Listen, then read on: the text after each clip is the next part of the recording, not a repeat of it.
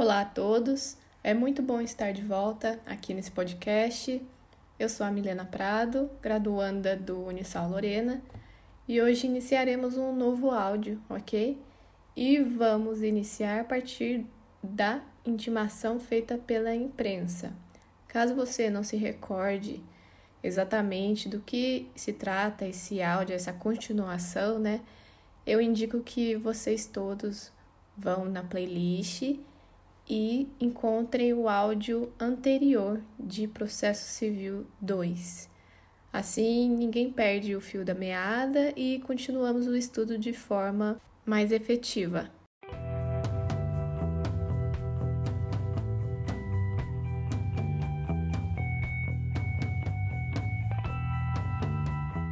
Vamos lembrar rapidamente o que estudamos no último áudio, a parte final.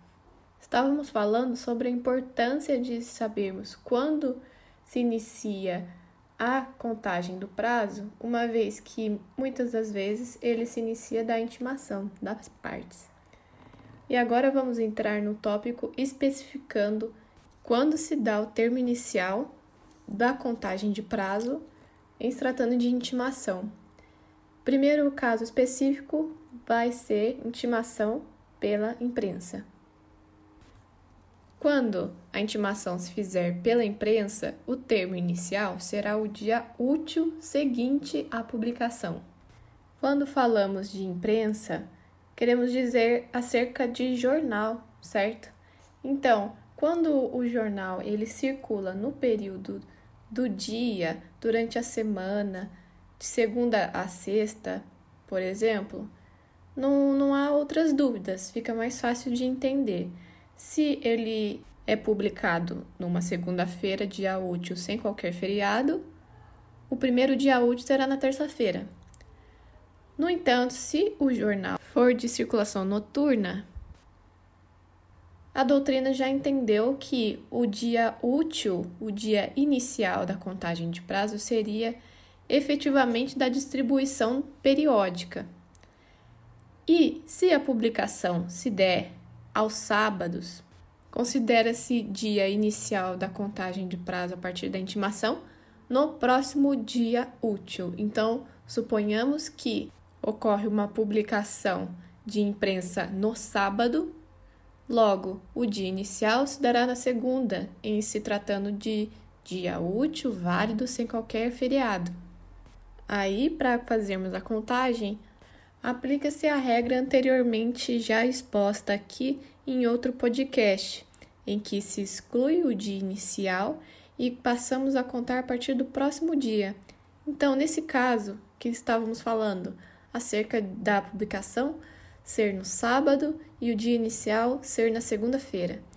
O dia primeiro a ser contado será terça-feira, ok? Vocês podem conferir isso na súmula 310 do STF. Passamos a leitura aqui nesse áudio que eu acho que ajuda a reafirmar o que acabamos de comentar. Então vamos lá. Súmula 310 do STF.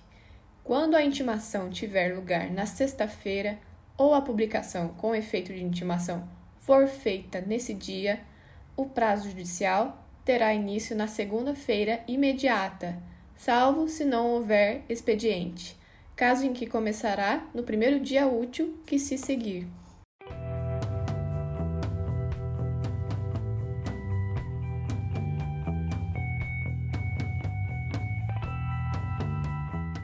Agora vamos para a intimação durante as férias. Como se dará a intimação durante as férias, né? Bem, a intimação se ela for realizada durante as férias forenses, em processo que não corre durante esse período de férias forenses, né? Por não se tratar de nada urgente ou qualquer uma das hipóteses em que citamos que alguns atos processuais continuarão sendo praticados durante esse período, o termo inicial vai ser no dia seguinte ao da reabertura dos trabalhos do foro, então, senhores, imaginem que o retorno dos prazos processuais, né, num foro determinado, e que o retorno das atividades foi no dia 20 de janeiro. Ora, A data inicial se dará no próximo dia útil, então, dia 21 de janeiro. Agora, o caso da intimação em audiência. O prazo inicial da intimação feita em audiência é super simples, porque ela se dará logo após o término da audiência. Então, é feito lá o termo de que a audiência foi realizada e de que as partes já saem a partir dali intimadas daquela decisão ou do que foi estipulado no dia, o que seja, entendem? Então, todos saem intimados dali da audiência. Então, o primeiro dia de prazo vai ser no dia seguinte. Então, vamos supor que no dia 4 de maio teve uma audiência e que as partes saíram intimadas deste ato. O prazo inicial se dará na terça-feira, dia 5 de maio, certo? Agora, quanto aos prazos para recurso, ele é trazido no artigo 1003 do CPC. Vamos fazer uma leitura rápida, após iniciaremos nossos comentários. Artigo 1003. O prazo para interposição de recurso conta-se da data em que os advogados, a sociedade de advogados, a advocacia pública, a defensoria pública ou o Ministério Público são intimados da decisão. Parágrafo 1. Os sujeitos previstos no caput considerar-se-ão intimados em audiência quando nesta for proferida a decisão. Parágrafo 2. Aplica-se o disposto no artigo 231 incisos 1 e 6, ao prazo de interposição de recurso pelo réu contra a decisão proferida anteriormente à citação. Parágrafo 3. No prazo para interposição de recurso, a petição será protocolada em cartório ou conforme as normas de organização judiciária, ressalvado o disposto em regra especial. Parágrafo 4. Para aferição da tempestividade do recurso, remetido pelo correio, será considerada como data de interposição a data de postagem. Parágrafo 5. Excetuados os embargos de declaração, o prazo para interpor os recursos e para responder-lhes é de 15 dias. Parágrafo 6. O recorrente comprovará a ocorrência do feriado local no ato de interposição do recurso. Note-se, então, que a regra é a mesma, o prazo flui a partir da intimação dos advogados, da Sociedade de Advogados, da Advocacia Pública, da Defensoria Pública ou do MP, conforme dito no caput. O que se quis ressaltar é a possibilidade de a intimação ser feita ou não em audiência. Para a intimação em audiência, não é necessária a presença dos intimandos, mas eles precisam ter tido ciência prévia a respeito da designação da audiência mas se a sentença foi publicada apenas em cartório, ou se a parte não foi intimada do dia e hora designados para audiência de publicação, o prazo de recurso será contado a partir da intimação a ser feita pelo escrivão. Na verdade, a regra do artigo 1003 é a regra geral, mas ela destaca que a intimação tem de ser a do advogado ainda que a parte também tenha sido intimada. Então, as disposições do artigo 1003 apenas complementam as do artigo 231 do novo CPC. Lembre-se que o recurso prematuro é considerado tempestivo, conforme o artigo 218, parágrafo 4 do CPC. Vamos fazer a leitura deste último artigo que eu citei. Artigo 218. Parágrafo 4. Será considerado tempestivo o ato praticado antes do termo inicial do prazo. Aí, um comentário também é que no final da leitura daquele artigo que lemos, o artigo 1003, é dito que o prazo para recurso, a regra é de 15 dias. Então, notem bem que a exceção é o embargo de declaração mas a regra são 15 dias, e isso é um prazo estipulado no código. Então, a apelação é 15 dias, as contrarrazões são de 15 dias o prazo, e outros casos específicos serão expostos mais à frente, mas a regra geral é de que o prazo para recursos são de 15 dias. Vamos começar agora a comentar sobre o termo final da contagem de prazo. Quando se dará o termo final da contagem de prazo? Ora, o termo final deverá ser em dia útil, sendo que sempre que cair em dia não útil, o prazo será prorrogado. E em quais casos serão prorrogados os prazos, né? Bem, quando o expediente forense for encerrado antes, quando o expediente forense for iniciado depois da hora normal, ou quando houver indisponibilidade de comunicação eletrônica, conforme o artigo 224, parágrafo 1 do CPC. Agora, quanto ao horário de expediente. A regra geral é que o fórum termina de funcionar às 20 horas, conforme o artigo 212 do CPC. Porém, a Lei de Organização Judiciária Local pode estipular outro horário. Então é importante que se dê atenção a essas excepcionalidades, porque nem sempre o horário de cada foro será especificamente o que está no CPC somente. Eu já comentei isso em outro podcast, mas é importante ressaltar novamente. Agora, uma ressalva a ser feita é quanto aos processos eletrônicos, né? Porque, em se tratando do horário expediente, não se dará da mesma forma. E de acordo com o artigo 10, parágrafo 2 da Lei 11.419 de 2016, o prazo ficará automaticamente prorrogado para o primeiro dia útil seguinte à resolução do problema, em se tratando de indisponibilidade técnica do sistema do Poder Judiciário no último dia do prazo. Então, vamos supor que dá um problema no sistema e cai toda a rede no último dia de contagem de prazo. Essa resolução, ela, ela visou resolver esse problema. Então, se aplica isso em se tratando de uma excepcionalidade no último dia de prazo, é, em se tratando de processo eletrônico, o prazo vai ficar automaticamente prorrogado para o próximo dia útil da resolução desse problema, né? Vamos analisar agora a figura da preclusão.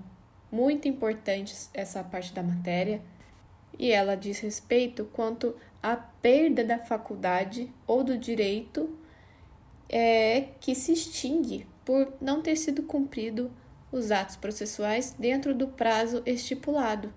Ou seja, aqueles prazos que estão previstos em lei ou aqueles que têm o caráter dilatório poderão sofrer sim a preclusão temporal. E isso é algo grave. Mas essa é uma consequência querendo ou não, importante para o andamento processual, uma vez que ela existe para que as diversas etapas do processo se desenvolvam de maneira mais sucessiva, sempre para frente. Imaginem que se os prazos não fossem cumpridos da maneira certa sempre e que houvesse sempre uma dilação processual, o andamento do processo não seguiria, seria um processo ad eterno, e isso não pode no ordenamento jurídico brasileiro, uma vez que seria um empecilho, inclusive para a satisfação das pretensões das partes, da resolução da lide e da manutenção da justiça também. Esse tipo de preclusão agora foi atemporal, mas não é a única que existe no nosso ordenamento. Existe também a preclusão consumativa e a preclusão lógica. Vamos explicar o que é cada uma delas. A preclusão consumativa é aquela que se origina de já ter sido realizado um ato, não importa se com bom ou mau êxito, não sendo possível tornar a realizá-lo, uma vez que já foi praticado. Então imaginem que o réu já contestou.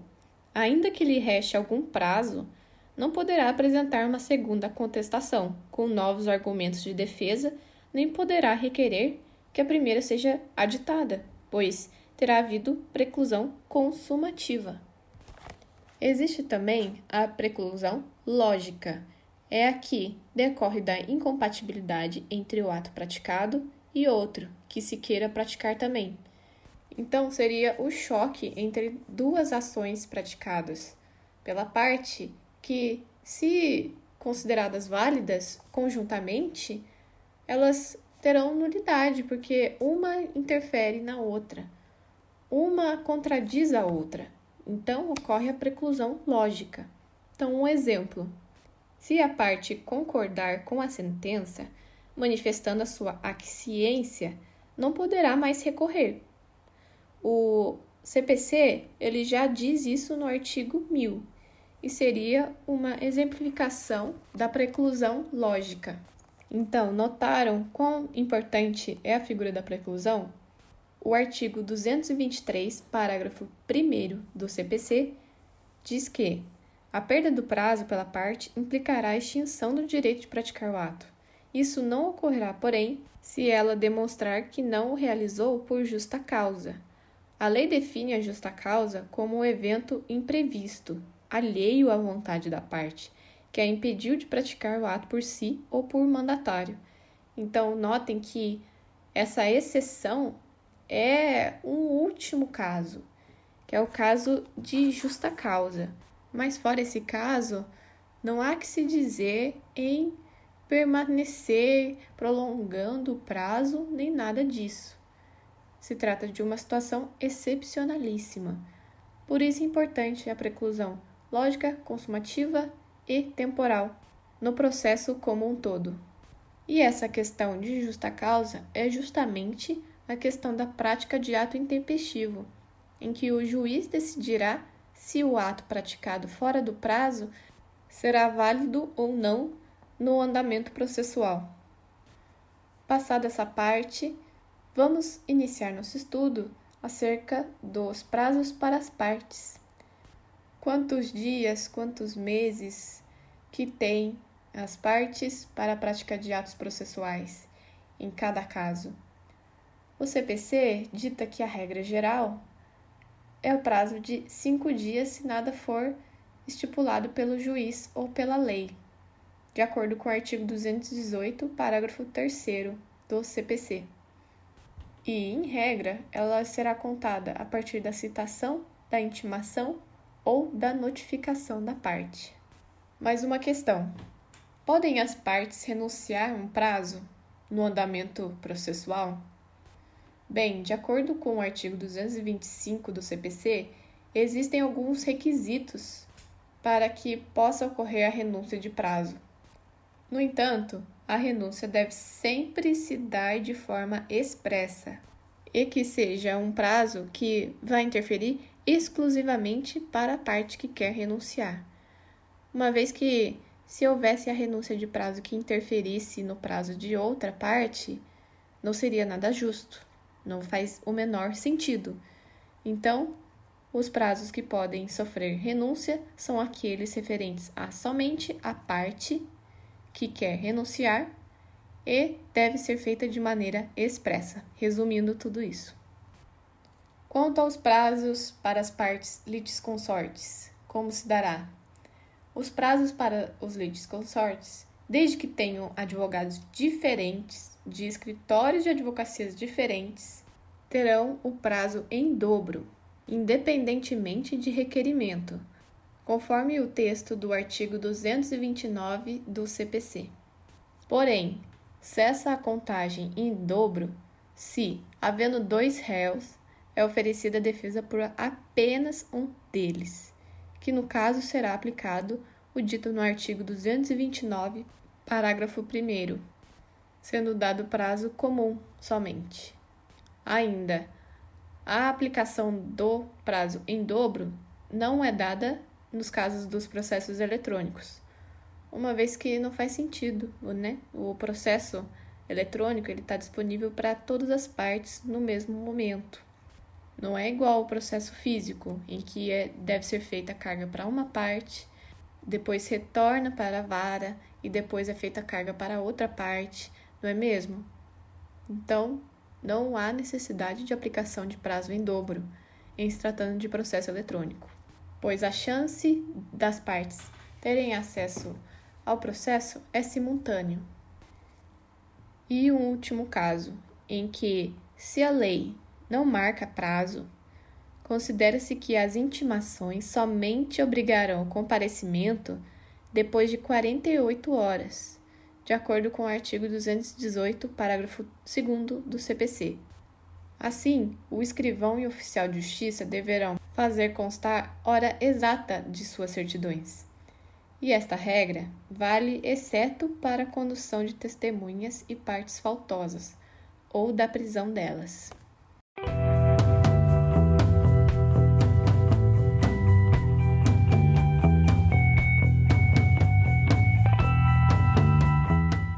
Bem, para que eu não me estenda muito mais nesse áudio, vou encerrando por aqui.